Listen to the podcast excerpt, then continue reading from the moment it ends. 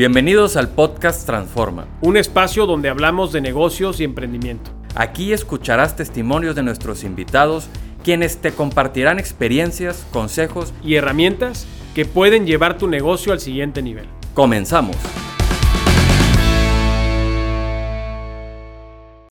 Bienvenidos a un capítulo más del podcast Transforma. Estamos muy contentos porque tenemos un invitado que estoy seguro que por lo menos la gran mayoría de ustedes tienen algo de ellos en su casa. Mauricio Coronado, bienvenido Mauricio. Muchas gracias Jorge, un gusto estar con ustedes. Mauricio Coronado es licenciado en Administración de Empresas por el TEC y obtuvo el título de posgrado del Programa de Alta Dirección de Empresas, el AD2, por el IPADE. Actualmente es codirector general de Coflex durante su trayectoria ha ocupado puestos estratégicos en el área comercial de esta empresa, ocupando desde 1998 la dirección comercial. De 2002 a 2012 fue consejero de Comce Noreste y a partir de ese año fue nombrado presidente justamente de este organismo y director general de Coflex. Mauricio implementó el programa de exportación de Coflex en países del Caribe, Centro y Suramérica y ha coordinado también la participación de esta empresa en ferias internacionales en Latinoamérica y certificaciones como ISO 9001 del área comercial. Coflex es una empresa mexicana líder en fabricación y comercialización de productos innovadores para plomería, ya con más de 25 años de trayectoria y con presencia en 20 países del mundo, ni más ni menos. Mauricio, bienvenido. Muchísimas gracias, Jorge. No, al contrario, la verdad es que me da muchísimo gusto tenerte, eh, tenerte aquí porque es genuino que la gran mayoría de las casas aquí en Monterrey, en México, tienen por lo menos un producto de Coflex. Y además la historia de emprendimiento que te tocó vivir de primera mano en esta empresa y su crecimiento, de verdad va a ser una plática de alto valor. Así es, una historia muy bonita que les va a encantar, ahí la vamos a ir platicando poco a poco, Jorge. Me gustaría preguntarte, ¿quién es Mauricio Coronado? Muy bien, pues mira, eh,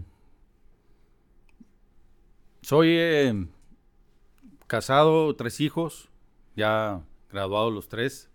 Mi hija está a punto de casarse. El, hermano número cuatro de seis, somos una familia, de siete, perdón, somos una familia grande. Grande, sí. Tengo tres hermanos mayores, tres menores. Eres el de que, medio, Quedé el sándwich. sándwich, por eso estoy traumado, dicen. Oye, y bueno, este, yo creo que lo primero que podría decir, me considero em- emprendedor, a lo mejor no muchísimo, pero emprendedor. Yo desde, desde joven, yo creo que desde los 12 años, empecé con inquietudes de, de vender cosas de comerciante. Todo lo que te imagines vendí yo, a, a veces solo, a veces con, con mis hermanos o algunos amigos. Este, perros, pescados, bolsas, cassettes. Entonces traía yo el- el- el- la inquietud de emprender. Este, ya graduado, empecé un negocio de ropa, ropa casual para, para dama. Y un buen día como que me llegó una inspiración, eh, eh, uno de mis hermanos, Alberto, empezó el negocio con papá y yo vi oportunidad de apoyar, como que tuve la visión de, de- de lo que podíamos hacer con Coflix. Y un buen, un buen día le dije papá, oye, ¿cómo ves si me voy a trabajar contigo? Y ahí empezó la historia, algo, algo muy bonito. Coflex está ya por cumplir 35 años. Yo eh, tengo 30, 30 en Coflex. Y este, entonces me considero pues emprendedor, sumamente ordenado. Eh, de alguna manera también eh, me gusta ser muy simple en las cosas. Yo creo que eso es algo que me, que me ha ayudado mucho. Eh, básicamente, Jorge. A mí se me hace muy interesante esta historia que comentas del emprendimiento, porque vemos empresas muy consolidadas en el Estado, en México, que tienen muchos años de su fundación. Y Coflex, a pesar de que ya tiene muy buenos años en el mercado, ha sido una historia de emprendimiento donde tanto el papá, que es el fundador, como los hijos igualmente eh, participaron en este proceso de fundación y además de consolidación. ¿Cómo ha sido vivir esta historia de emprendimiento? ¿Cómo empezaron? Sí, fíjate que la historia de Coflex es muy bonita porque, como te decía, empezamos, eh, el negocio empieza en 1996 con una, digamos, enfoque de exportación básicamente. Maquilábamos la, eh, la manguera con la que hacíamos nuestros conectores flexibles eh, para Estados Unidos y en mil- 1989, por eso ya vamos a cumplir 35 años, cambiamos de estrategia. Dijimos, queremos hacer un producto para, para el mercado nacional y, un producto ya terminado, no, no, no, no que estuviéramos maquilando. Entonces empieza Coflex eh, fabricando los alimentadores, conectores flexibles, que de hecho el, nombre se quedó genérico. Tú pides en una ferretería un Coflex y te pueden surtir algún producto de la competencia. Se, se vino el, el, crecimiento y bueno, la historia se escribió muy bonita. Actualmente, bueno, en aquel entonces yo creo que era un taller, empezamos literalmente con un taller de 25 personas y eh, actualmente ya somos más de mil colaboradores. Wow. En aquel entonces yo creo que empezamos con 15, 20 productos. Ahorita tenemos más de mil productos en el catálogo, enfocado en productos para Latinoamérica, productos para México, obviamente. Este, entonces eh, ha sido, pues 35 años se dicen eh, rápido, ha sido, ha sido una historia eh, larga, pero lo que hemos hecho ha sido, ha sido muy bueno, porque hay empresas que tienen muchos años más y este, pues no están donde estamos, ¿verdad? Entonces, claro. ha sido una historia muy, muy bonita. ¿A qué crees que se deban eh, estos, algunos elementos eh, que hayan logrado que Coflex sea lo que es el día de hoy? Tocas uno importante y hago doble clic en el tema de la internacionalización.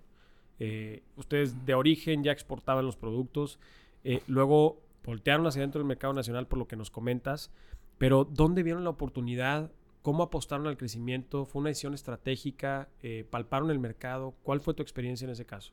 Sí. Fíjate que te decía, Coflex empezó exportando, pero luego ya nos concentramos en el mercado nacional. Este, la exportación vino después. Yo creo que el, pues, eh, digo, hay muchas cosas que vamos a ir platicando ahorita, pero empezamos con un producto innovador yo creo que eso fue, y de hecho nuestro eslogan mucho tiempo fue Coflex Innovación en Plomería. Eh, empezamos con un, proyecto, un producto eh, innovador que el dolor, fíjate, el, plomero batallaba para, instalar las soluciones anteriores que eran conexiones rígidas. Podían ser de, cobre o podrían ser de eh, fierro o algún otro material. Pero unas u otras eran rígidas y luego fallaban. Entonces, como que el, cliente, que es el dueño de la casa, lo de alguna manera lo apreció, pero el que más apreció nuestro producto y que es nuestro principal cliente ahorita es el plomero. Entonces, este, bueno, el, crecimiento eh, se fue dando, fuimos complementando la línea eh, con el tiempo de 15, 20 productos, de ser una empresa de solo vender conectores flexibles y llaves de control. Ahorita ya somos una solución. O sea, tú como plomero tienes todo lo necesario para instalar y dar mantenimiento a una, a una instalación en una casa, un lavabo, un sanitario, un fregadero, etcétera. Últimamente ya nos estamos metiendo en, temas más de, de, eh, construcción. tenemos tubería de agua, de gas, pero en los inicios así fue un producto innovador que se fue complementando, donde nos ganamos al, al plomero. Y se me hace sumamente interesante que hayan detectado al final quién es su cliente potencial. O sea, porque muchos pensaríamos de que, no, pues el, que tiene la casa o el usuario es el... Pero ustedes detectaron muy bien que el plomero era, era quien tenían que vender el producto. ¿En qué momento detectaron eso? Y, si, y la pregunta sería, ¿Cómo se dieron cuenta y cómo cambió eso a partir de ahí su, modelo de negocios? Sí, sí, muy bueno. Eh, bueno, en nuestras etapas que voy a mencionar más al rato, hubo un momento en que empezamos con um, pues todo el tema de gestión, ¿verdad? Eh, y nos asesoramos con, la metodología DICES. Y ahí fue donde nos, nos, dimos nosotros cuenta, porque nosotros le llamábamos cliente al distribuidor, y que nuestro cliente, el distribuidor. Y entendimos en ese momento que nuestro cliente era el plomero. Básicamente la construcción de alguna manera también, pero nos cambió el, switch y dijimos, ahora el aliado estratégico que nosotros tenemos es el distribuidor y juntos vamos a llegar al mercado. Y el primer mandato que tuvimos en aquel entonces es poner en todas las ferreterías del país nuestros productos. Esa fue la, la señal que nos dio nuestro Padre Don Jesús. Este, y, y bueno, se hizo, se hizo una, una, una labor padrísima en el, en, el, en el mercado.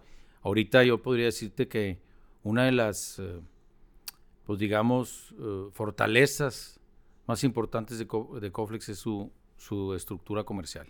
O sea, todo ese brazo, ese, así le llamo yo, ese músculo comercial que se tiene. Y eso fue en gran parte tu expertise, ¿no? Lo que has desarrollado tú desde el área comercial. Sí, sí, exactamente. Pues mira, ya hablando un poco de cómo nos organizamos la familia y todo, este, empezamos eh, mi padre, eh, eh, Eduardo, mi hermano y yo, y bueno, se fueron sumando los hermanos, pero muy enfocado yo en el mercado, muy enfocado Eduardo en el producto. Entonces llevamos esa, esa dinámica, ¿verdad? Fíjate, justamente esa es una de las preguntas más interesantes que yo tengo, que es este modelo de codirección. O sea, en tu opinión, ¿cómo es la dinámica de una empresa familiar en materia de control? ¿Y qué recomendaciones también le darías a otros empresarios, empresarias o emprendedores que, que, funcionan con la familia, o sea, que trabajan con su familia? ¿Cómo llevar este modelo armónico? este modelo de crecimiento, este, ¿cómo funciona la codirección en Coflex? Sí.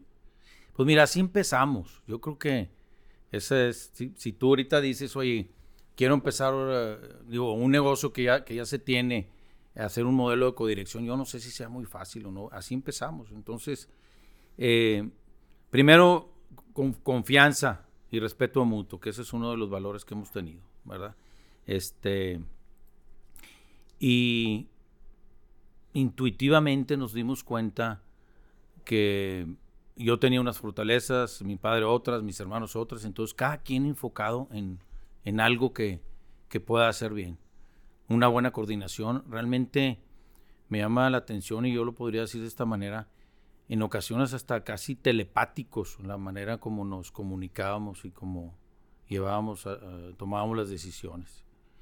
Y bueno, yo creo que los valores, el entender que queríamos un, un enfoque al mercado, muchas cosas coincidíamos en, los tres o los cuatro hermanos que estábamos. Entonces, eh, así empezamos, uh, mucho respeto, mucha confianza. No es algo fácil, pero mucha comunicación también, ¿verdad? Claro. ¿Cómo son actualmente las juntas que tienen este modelo de codirección? ¿Y qué recomendaciones tú podrías darnos de tu experiencia para poder hacer reuniones efectivas, respeto a los colaboradores, por ejemplo, en las áreas, determinación de, roles y oportunidades. Eh, ¿Cómo es en la práctica, eh, digamos, estas reuniones estratégicas o de dirección, por ejemplo, que tienes actualmente con tu hermano? Sí. Pues mira, en uno de los hitos, ¿verdad? Que ahorita me gustaría platicar un poco de eso, fue hace más o menos en el 2010, 2011, donde nosotros adoptamos la, metodología que te, te comentaba eh, de dices Y realmente ha sido una, transformación, lo, efectivo que ha sido las, este, las juntas. Eh, o sea, el principio de esta metodología es que la energía se enfoque al mercado y que le dediques muy poco tiempo a la gestión. Entonces, este, sesiones de planeación estratégica, sesiones para encontrar, eh, resolver oportunidades. Hay mucho, es un método que, yo recomiendo que, los empresarios eh, chicos, medianos, le echen un ojo, ¿verdad? Que, que aprendan, que aprendan de, eso, de cómo llevar juntas, de cómo tener sus, sus planeaciones, etcétera. ¿Qué otros hitos, además de esta, de esta adopción de metodología, han hecho que Coflex hoy sea líder en el mercado? Sí, pues mira, empezamos, eh, yo creo que tenemos cuatro eh, hitos así importantes, ¿verdad? Eh, y, para mí hay, hay, una recomendación muy buena, que muchas veces tú encuentras el, un camino después de haber tenido cierto fracaso, ¿verdad? Nosotros Empezamos como industriales, fabricábamos, llegó la oportunidad, la historia de cómo llegó la, maquinaria, la tecnología a, nuestras manos, pues es una historia muy larga, ¿verdad? Pero nos consideramos industriales, entonces nosotros salimos al mercado a buscar a un mayorista o a una empresa grande que nos ayudara a, pues a, comercializar los productos que, nosotros este, estábamos fabricando. Y yo siempre he dicho que muchas veces de un fracaso vienen oportunidades. Entonces, fue donde iniciamos con ese no de esa eh, empresa, fue cuando iniciamos nuestra, pues armar la estructura comercial. Ahorita, como te decía, es una de las fortalezas de Coflex. Tenemos, eh, yo creo que 90 personas aquí en México en el mercado, con bien ordenado, Esa es otra de las, de las características que tenemos. Somos bien obsesivos en el tema de estructura, de todo descripciones de, puerto, de puesto, organización, que puedo ampliar más al rato ese, ese tema. Este, entonces viene esa etapa de crecimiento comercial.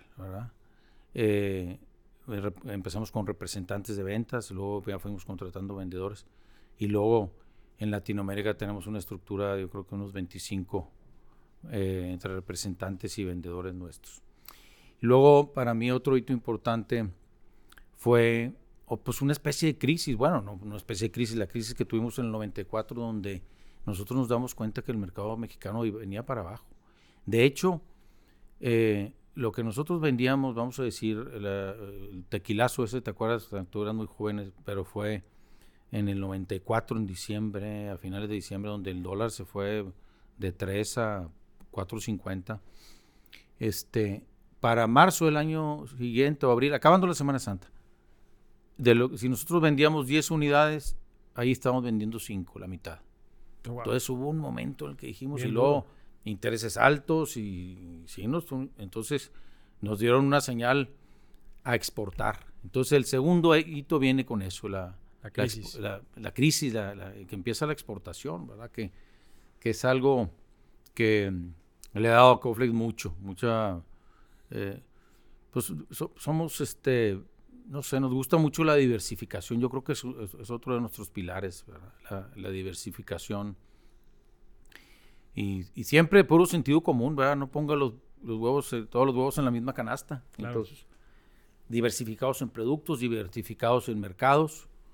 Eh, luego que parece que no, pero en, el, en 1998 eh, a mí siempre me ha gustado mucho el tema de enfoque, de, de, posicionamiento. Entonces nuestra empresa se llamaba Industrial de Mangueras Reforzadas SASB. Un chorizote. Sí.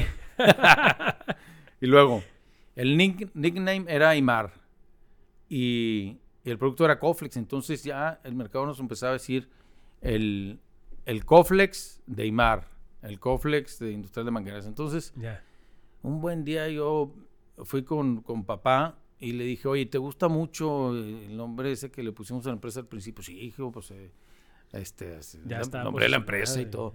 Pues a partir del próximo mes va a ser Coflex SASB y se acabó. Entonces, fue, fue una, pues un hecho importante.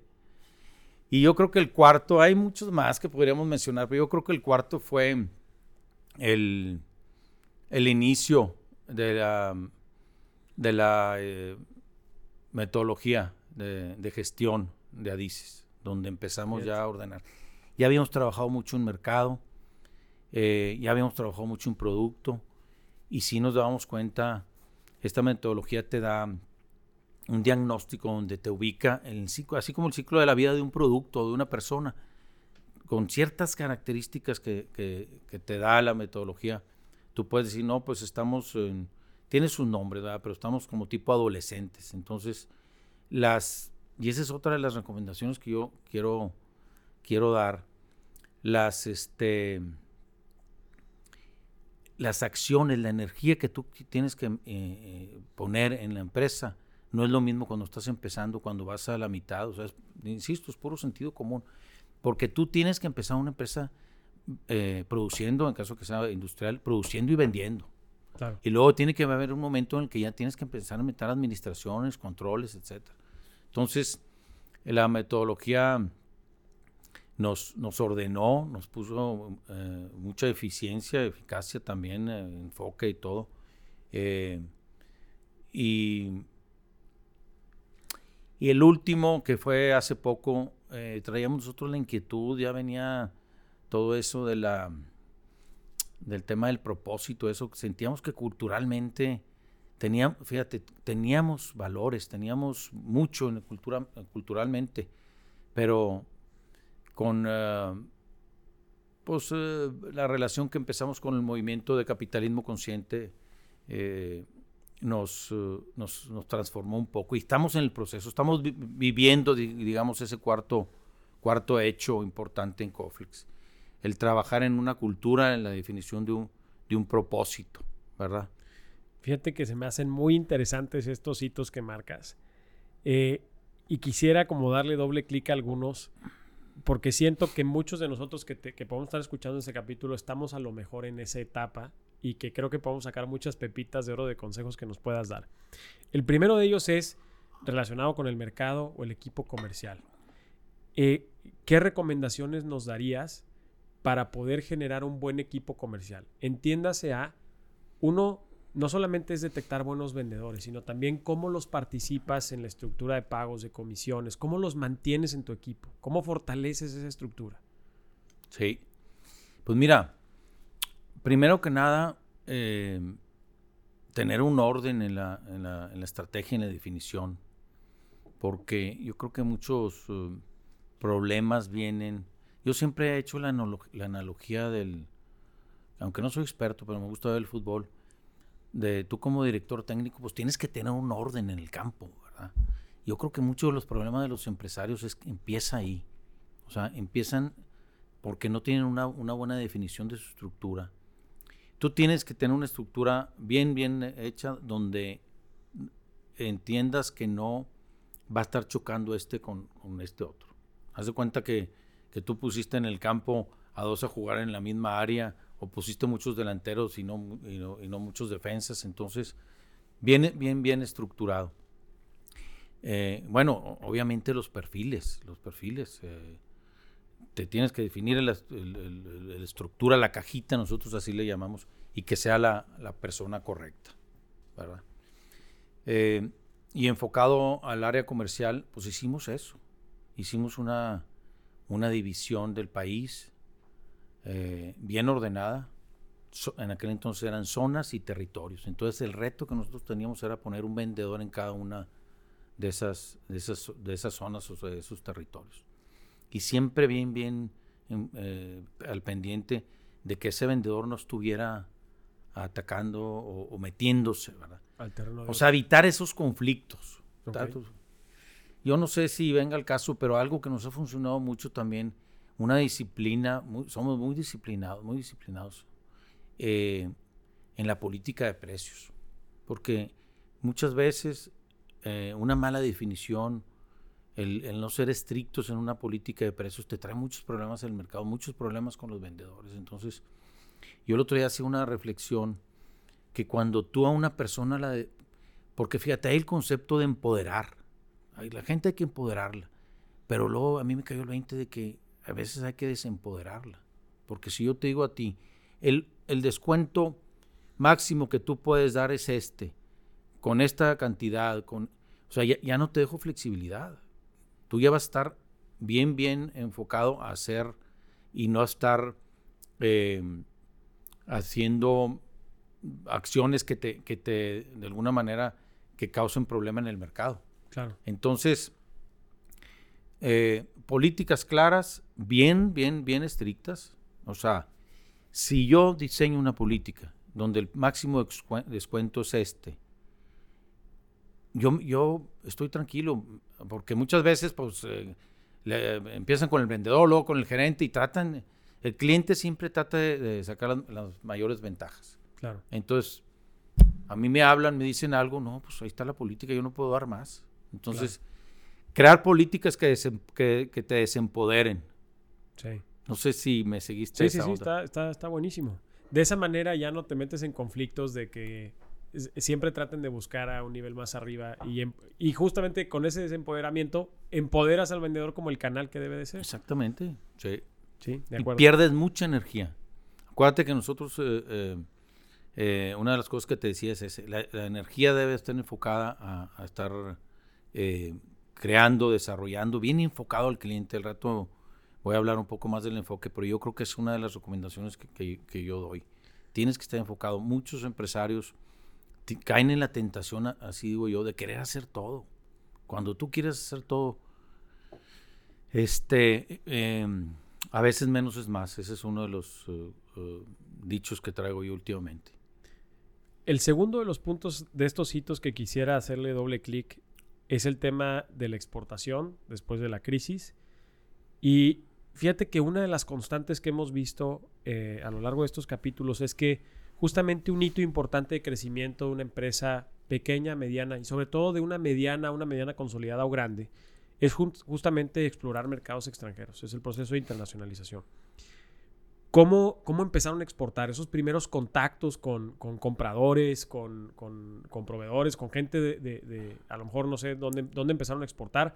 ¿Cómo fue ese proceso y qué recomendaciones darías a, aquellos que nos escuchan que quieren empezar a exportar sus productos? Pues mira, ahorita está mucho el tema del, del nearshoring y todo eso. Y yo creo que uno de los, vamos a decir, paradigmas que hemos traído, sobre todo los eh, empresarios pequeños, medianos, es que nuestro único mercado es Estados Unidos, Canadá. O sea, volteamos para el norte. Sí. Y una recomendación, y que fue lo que nosotros hicimos, digo, sin menospreciar a Estados Unidos, el mercado más importante, pero es bien difícil exportar a Estados Unidos, bien difícil, con muchos riesgos. Nuestro producto tiene cierto grado de, de probabilidad de falla y tú sabes cómo está todo el tema de la liability y todo eso. Entonces, nosotros em, empezamos exportando a Latinoamérica. Ese, ese eh, junio de 1995, una misión comercial que Bancomex o no sé cuál hacía, nos subimos con ellos, porque de repente tú dices Centro y Sudamérica y, yo cuando me dijeron hay que exportar a Centro y Sudamérica, de cuenta que cerré los ojos, vi oscuro y no sé nada. ¿Y, por dónde ¿Cómo, ¿Cómo, será? Entonces nos fuimos con Bancomex y ahí agarramos el hilo empezamos con representantes. Este, hay que recordar que eh, yo por eso eh, insisto mucho, y esa es una recomendación, no pensemos solo en Estados Unidos, vamos a pensar en, el sur del, del, continente. Y lo que te iba a decir es, hay que recordar que Centroamérica son, eh, los países centroamericanos, son países que casi todo lo exportan, o sea, tienen poca industria. Entonces hay una, digamos, una, una base o a una, digamos, eh, eh, de, representantes. Entonces, tú empezar a vender con un representante en, el principio es bueno porque puedes crecer rápido y sin mucho, y sin mucho eh, gasto. No es lo mismo llegar, poner una estructura, una oficina. Claro. Y luego decir, tengo que llegar al punto de equilibrio, etc. Empiezas con un, con un representante, cero gasto, pagas una comisión. Luego ya eso se va haciendo ineficiente, pero esa es una recomendación que yo doy. Encuentren, encuentren eh, los mercados, no le tengan miedo de viajar eh, solos, acompañados con alguna eh, asociación que, puedan ir. Y fíjate que los mexicanos somos bienvenidos en Centroamérica. Somos como, bueno, en Sudamérica en general, somos como el hermano mayor, entonces nos respetan mucho. Hay muchas oportunidades, eh, puedes diversificar. La misma, la misma geografía de que ya está segmentado muchos países, bueno, una estrategia eh, para este, para Panamá, para Costa Rica, para Honduras. Entonces, volteen a ver a, Latinoamérica con, con, representantes. Es una, una, buena recomendación que yo puedo dar a los, a los empresarios. Este, bueno, hay que acabarnos México. México es un país muy grande y yo siempre dije, si tú ya vendes en el sureste ya es el primer paso para exportar porque hay, que, hay que recordar que hay que enfocar y conocer, palpar, entender las culturas. Y lo ves desde, no es lo mismo la cultura comercial, industrial de, Ciudad de México, de Guadalajara, de, de los eh, estados del Bajío, toda la zona fronteriza, o sea, yo no sé, si tú me preguntas, yo dividiría México en seis o siete diferentes culturas. Entonces, entendiendo los mercados mexicanos, este, estando en México, es el primer, en todo el territorio, ¿verdad? Si eres una empresa regiomontana, estando en todo el territorio, son los primeros pasos para entender el cómo empezar a exportar. Fíjate qué pepita de oro nos, nos das, porque yo coincido contigo y digo, a veces estamos tan cerrados que nos, queremos concentrar en el mercado local, que ya está muy bien atendido, pero hay muchos estados de la República que necesitan ese producto, ese servicio que, pueda dar el emprendedor este, con mayor tecnología, a lo mejor con mejor precio, este, etc. Entonces, a mí se me hace de extremo valor este, este consejo.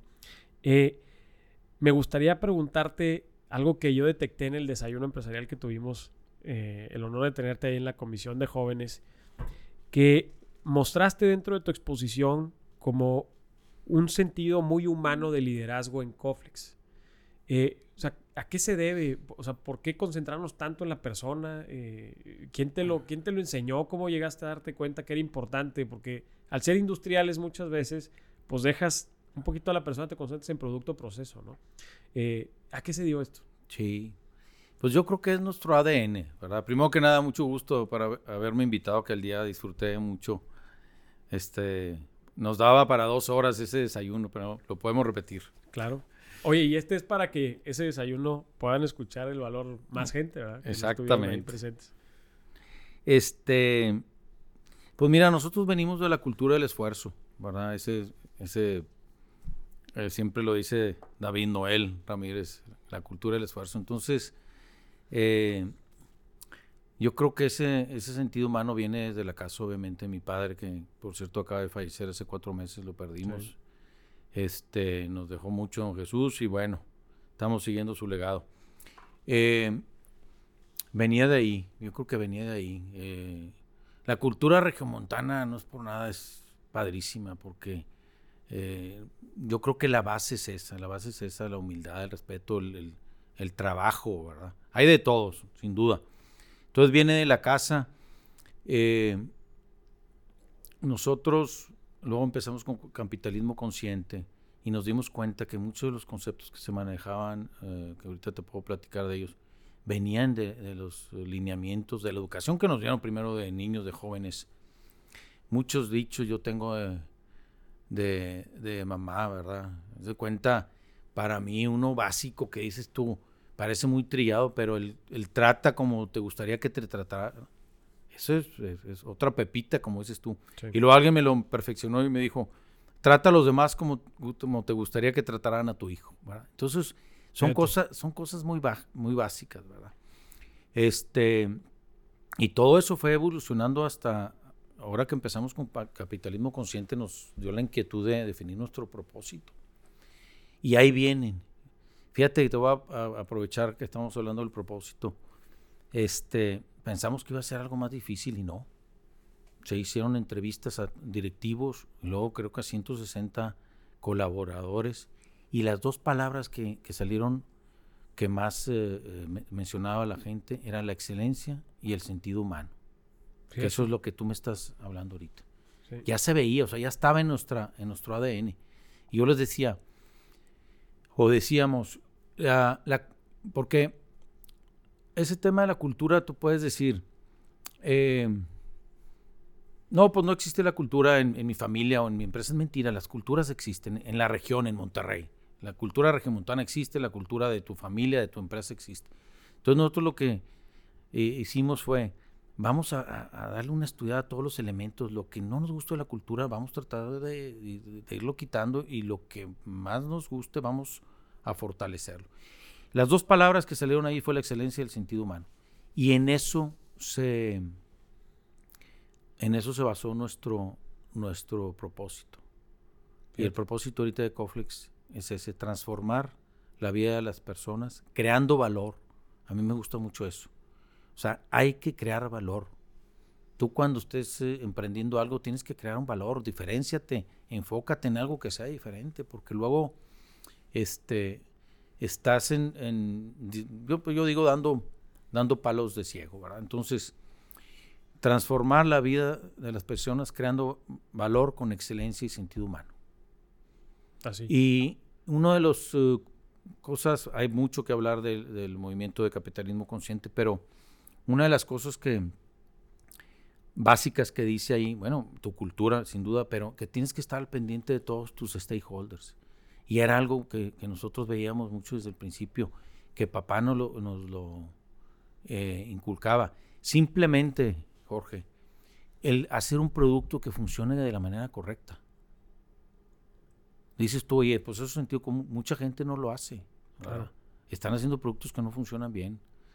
Que nosotros decimos, cada uno de los mil productos que está en nuestro catálogo, no todos son innovaciones, porque nuestro músculo de innovación ha funcionado mucho, tenemos varias patentes, pero que cada producto tenga un, cariñito, una buena presentación, un buen...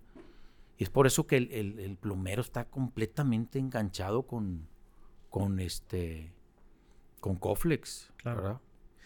Eh, si pudieras regresar el tiempo un poquito a esta etapa de emprendimiento, eh, decías al principio algo que creo que es muy cierto. O sea, cuando está la empresa pequeña iniciando, pues hay que producir y vender, producir y vender y concentrarse ahí. Eh, la parte de definición de propósito, eh, ¿ves que, o sea, tú pudieras visualizar que, que hubiera beneficiado a Coflex en el desarrollo o que lo están desarrollando en el momento idóneo? Eh, para ver si como emprendedores le dedicamos, en tu opinión, más tiempo a la definición del propósito o nos aguantamos tantito a consolidarnos y, que hay un momento ideal para hacerlo. Sí, sí, muy buena pregunta. Eh, definitivamente que ayuda a la definición de un propósito, pero tiene que ser a su tiempo. Lo que sí tú tienes que hacer es empezar con un eh, producto, con un servicio que, verdaderamente genere valor, que sea honesto, que, vaya, que entiendas en el ecosistema en el que estás participando qué parte aporta y si lo que está aportando es lo correcto. Entonces, eh, porque yo lo decía el otro día, tú no puedes estar pensando en, en, un propósito que ya de transformar y todo, si traes broncas de ventas, si traes broncas de producción, bueno, esas siempre van a existir, ¿verdad? que traes muchos problemas financieros. Entonces, las, las empresas es como los niños, ¿verdad? Tienen sus problemas de niños que tienen que ir este, eh, evolucionando. Pero yo sí creo que, que, la definición ya así tal cual del propósito, eh, lo puedes traer ya, pero eh, tiene que ser a su tiempo, tiene que ser a su tiempo. Están en una industria, como nos comentabas, difícil, una industria competida, cada vez con más innovación, con más jugadores en el mercado. Eh, partiendo de esto, ¿en qué pilares está enfocando Coflex para mantenerse como ese jugador relevante en el mercado? Sí. Este, pues de alguna manera ya los mencioné, ¿verdad? Somos, eh, eh, tenemos un ADN industrial que no, que no, no podemos dejar. Yo creo que esa dualidad del ADN industrial, comercial, son dos pilares muy, muy importantes. Productos que, que, generen valor, que, que hagan algo eh, en las instalaciones, que hagan, que estén bien hechos, ¿verdad? Entonces, el, el, pilar industrial sin duda nos tiene como, como uno de ellos. El comercial es, es, otro, es otro pilar que nos, que nos ha ayudado muchísimo. Eh, la eficiencia en la gestión, que ya lo mencioné con, con la eh, metodología DICES, o sea, tienes que asegurarte, insisto, esto es en un momento del, ciclo de vida de la empresa, porque si, si tú dices, oye, voy a empezar una empresa y quiero tenerla bien administrada, no va a jalar, Y otro, aprovecho este momento para, para eh, comentarte, Jorge, que una de las cosas que a nosotros nos, nos ha funcionado mucho es el entender tu perfil y la recomendación es que debes de complementarte. Vamos a suponer que tú emprendiste algo, ¿verdad? Entonces tú tienes que entender, oye, soy, soy sumamente emprendedor.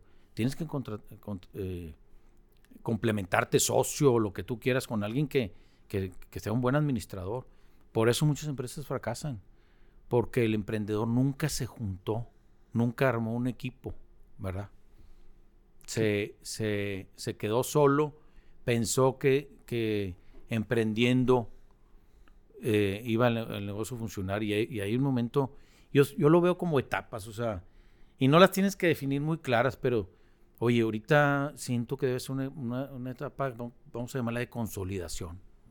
Hemos, eh, hemos hecho mucho, ahorita hay que consolidar. Entonces, bueno, yo tengo que contratar. Hay cuenta cuando nosotros dijimos, ahorita se me ocurre, hay que empezar con ISO 9000. Pues imagínate que hubiéramos empezado, hizo 9 mil en vez de estar eh, vendiendo, produciendo. ¿Sí me explico? Entonces, tener ese feeling, ¿dónde vas poniendo la energía? Que de alguna manera lo, lo dije lo dije hace rato. Y el enfoque, que era lo que, lo que comentabas. Sí. Eh, fíjate que este punto se me hace muy interesante. Tú tuviste, obviamente, la oportunidad de, de, poder complementarte con características de tu familia propiamente, de tu, de, tu, de tu papá, de tus hermanos que estuvieron involucrados en el negocio y, por supuesto, las tuyas. Pero siento que este ejercicio requiere de mucha introspección eh, y, de, y de entrar digamos ahora sí que a nosotros mismos y mover aguas o pantanos que a lo mejor nos pueden asustar y darnos cuenta, a lo mejor que nuestro emprendimiento no, no va a tener el crecimiento que, que, estamos esperando o, a darnos cuenta de que no somos buenos en eso que creíamos.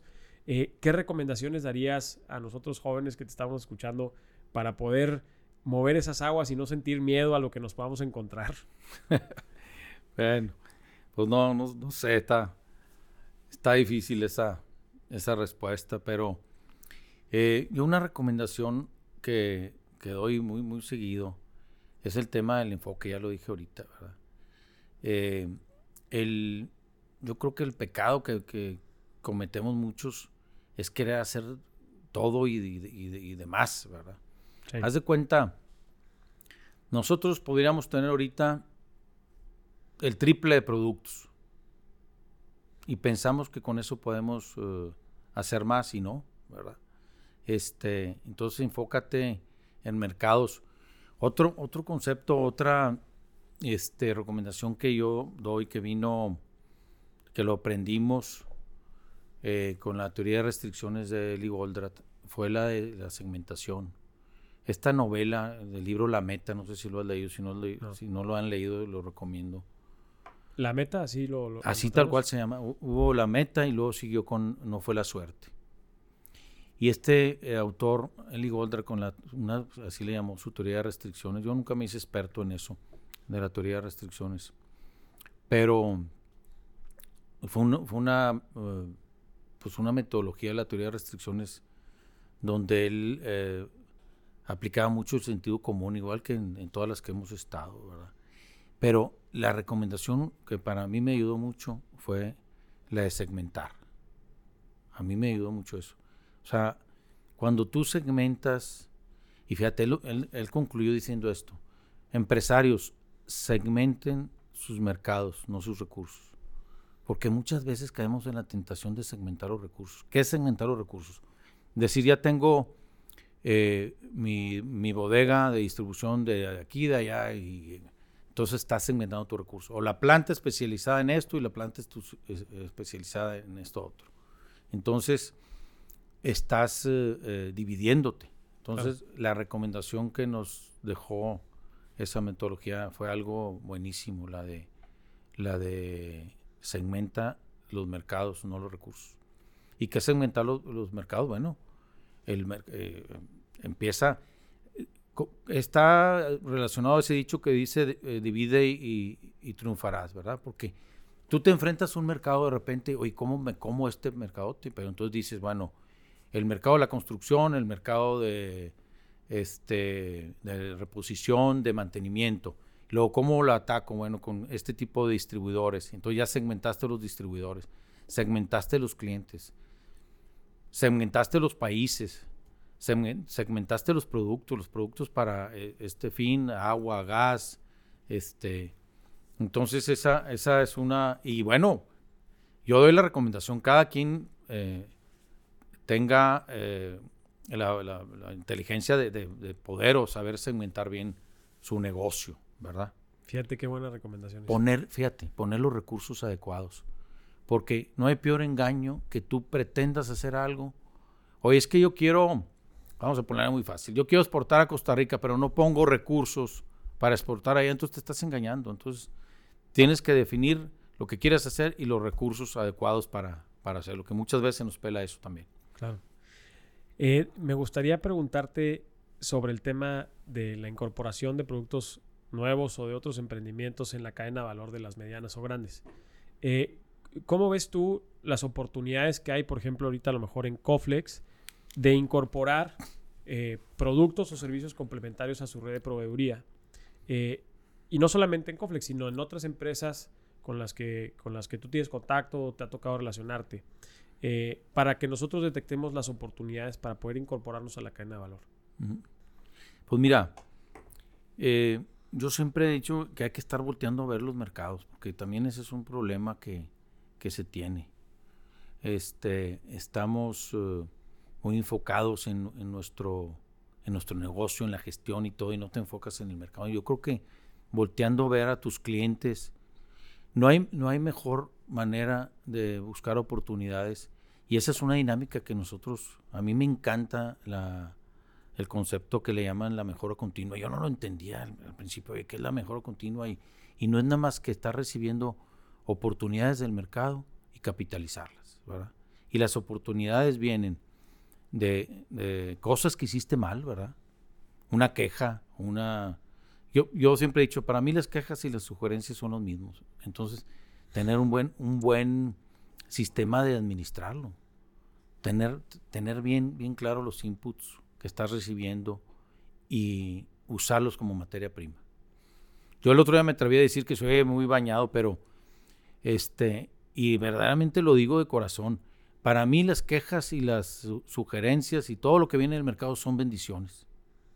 Y así las debemos, porque fíjate, tú cuando te pones en una actitud, en lo personal o en la empresa, de, no recibir eh, bien una recomendación, una eh, llamada de atención que te dan, te cierras, te, te, frustra, ¿verdad? Pero hay un momento en el que te puede cambiar el switch y decir, oye, venga, denme más, ¿verdad? Que estamos fallando en esto, que estamos fallando en lo otro. Eso en el caso de, de cosas que te llegan. Y bueno, salir a buscar, ¿verdad? Salir a buscar a tus clientes, qué más necesitas. Y no caer en la tentación de querer hacer todo, ¿verdad? Hay que, hay que especializarnos, por eso yo insisto mucho en, en el famoso enfoque, ¿no? Sí, esa es la palabra clave que yo me llevo de aquí. y, creo que es un grandísimo aprendizaje porque efectivamente como que eh, nos queremos aborazar y probar de todo y, porque también existe eh, ciertas metodologías o gente que comparte eh, puntos de vista de que ve, prueba y, entonces hace todo y, o sea, y, que la verdad, o sea, lo recibo con mucho impacto y a mí me sirve mucho el enfoque. Ese es, ese es el, grandísimo consejo que yo me llevo de aquí. Fíjate, yo lo digo de esta manera. Muchas respuestas se encuentran en el no. Es más, tú cuando vas a definir una estrategia, Jorge, lo que tienes que definir es qué, qué, es lo que no vas a hacer.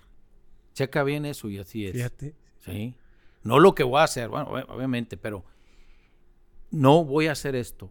Porque, insisto, si, si tú quieres hacer todo, o esto lo voy a hacer este año y este lo voy a hacer el otro, ¿verdad? Pero la estrategia, se, se, y así lo, lo, dice uno de los autores que leo, ahorita no me acuerdo quién, pero la estrategia es encontrar los nos y tenerla bien clara y ser bien firmes, porque luego, haz de cuenta que esto no fue tanto estrategia, pero nosotros vivimos una época que, sigue, pero eh, en el pasado fue más grave, donde, donde venían muchos competidores. Nosotros éramos, una pyme, ¿verdad? Y de repente empresas más grandes empezaban a meter nuestros productos y nosotros fuimos firmes, firmes en nuestra política de precios y firmes en nuestra calidad. Porque si nosotros hubiéramos caído en la tentación de irnos a bajar la calidad del producto, Coflen no sería lo que es ahorita. Claro. ¿Sí me explico? porque ya te hubieras parecido a todos, ¿verdad? Ya no, ya, no hay forma de diferenciarte. Fíjate, hay un concepto que me gusta mucho que también puede, no sé si sea Pepito o no, pero este, el posicionamiento. Para mí, esa palabra también hay que, hay que encontrarle mucho. Y luego alguien me dijo por ahí, tú no puedes estar, eh, eh, me dijo, el posicionamiento es una carretera de mínimo dos carriles. Puede ser de tres o de cuatro o cinco. ¿Qué significa eso? que si tú no estás comparándote con alguien, no te, no te puedes posicionar. Entonces de repente nosotros encontramos un posicionamiento y el posicionamiento lo tienes, te guste o no. O sea, tú te paras al lado de un pelado de dos metros, eres el chaparro. y te paraste al lado de un chaparro, eres el alto, Sí, ¿verdad? claro, aunque midas un 80, Ah, ok, Exactamente. Entonces, nosotros encontramos nuestro posicionamiento en un, en un momento de la vida de Coflex que nos gustó. Oye, el mercado está diciendo que somos buen, de buena calidad y que nuestros... Ah, ching, Ahí. vamos a afinarle, vamos a... Entonces, busca qué posicionamiento te está dando el mercado. Si te gusta, afínalo. Si no te gusta, trata de moverlo un poquito. ¿Sabes que no me gusta mucho esto? Entonces, encontremos algo también en el posicionamiento. Buenísimo. Sí. Mauricio, la verdad es que veo mucho valor en este capítulo, pero no me quiero perder la oportunidad de hacerte la pregunta tradicional que tenemos nosotros al cierre de los, de los podcasts, Échale. que es, ¿cuál es el consejo o experiencia que ha cambiado tu vida y que quisieras compartir con nosotros? Uno, bueno, uno y uno. Venga. Uno en lo personal y uno como empresario. ¿Qué te parece? Va, me late. Este.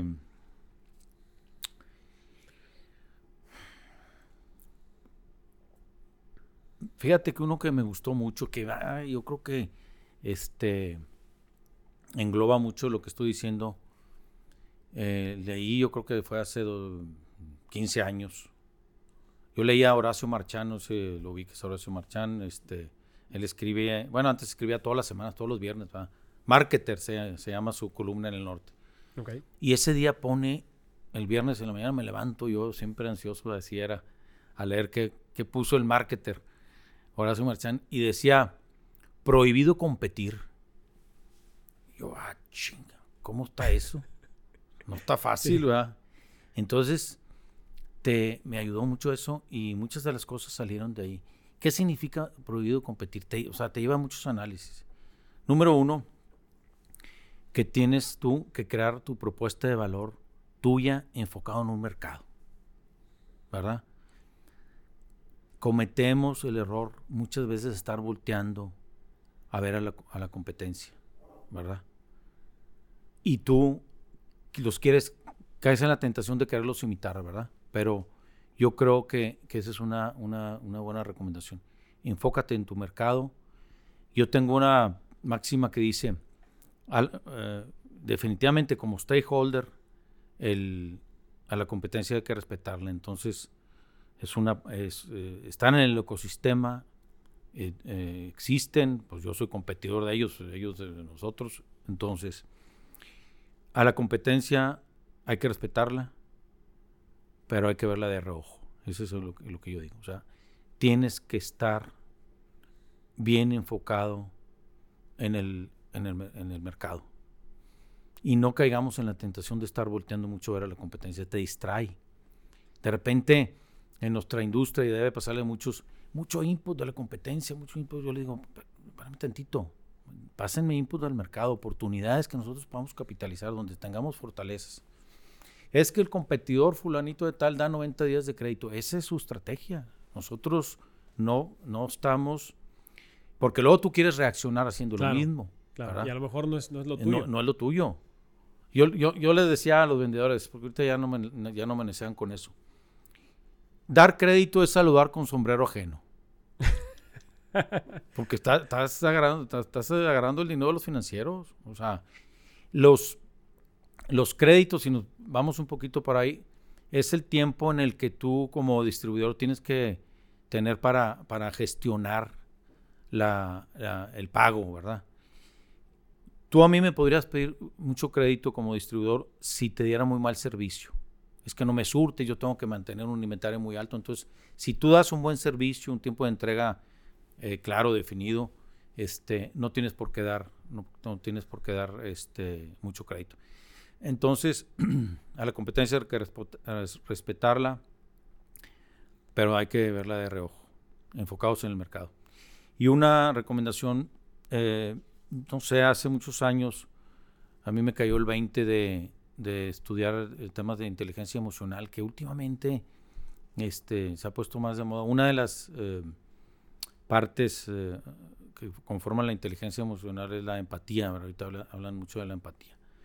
Pero hay que ser eh, inteligentes emocionalmente. Entonces esa es otra recomendación que, que yo doy. ¿verdad? Buenísimo.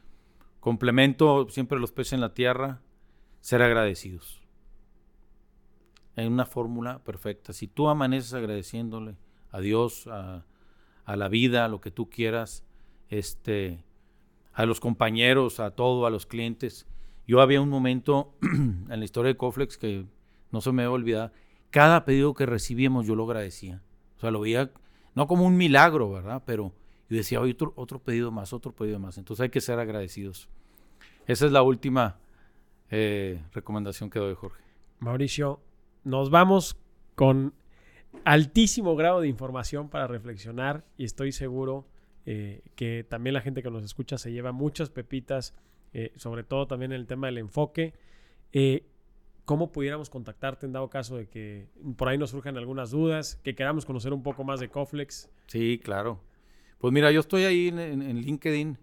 Ahorita estaba investigando cómo estoy dado de alta y estoy como Mauricio Coronado. Entonces, cualquier cosa que quieran, yo no posteo mucho, pero sí estoy ahí viendo. Te llegan los mensajes. Llegan los mensajes, claro, los mensajes directos los veo, entonces a la orden y me da muchísimo gusto, siempre con la intención de aportar, yo digo con el corazón en la mano, lo, lo, que yo comenté aquí, si sirve para uno de los empresarios, ya valió la pena este, esta entrevista, Jorge. Vas a ver que sí, por lo menos aquí el primer empresario que tienes ya me sirvió. Entonces, de verdad, muchísimas gracias, Mauricio. Gracias, hasta luego. Nos vemos pronto.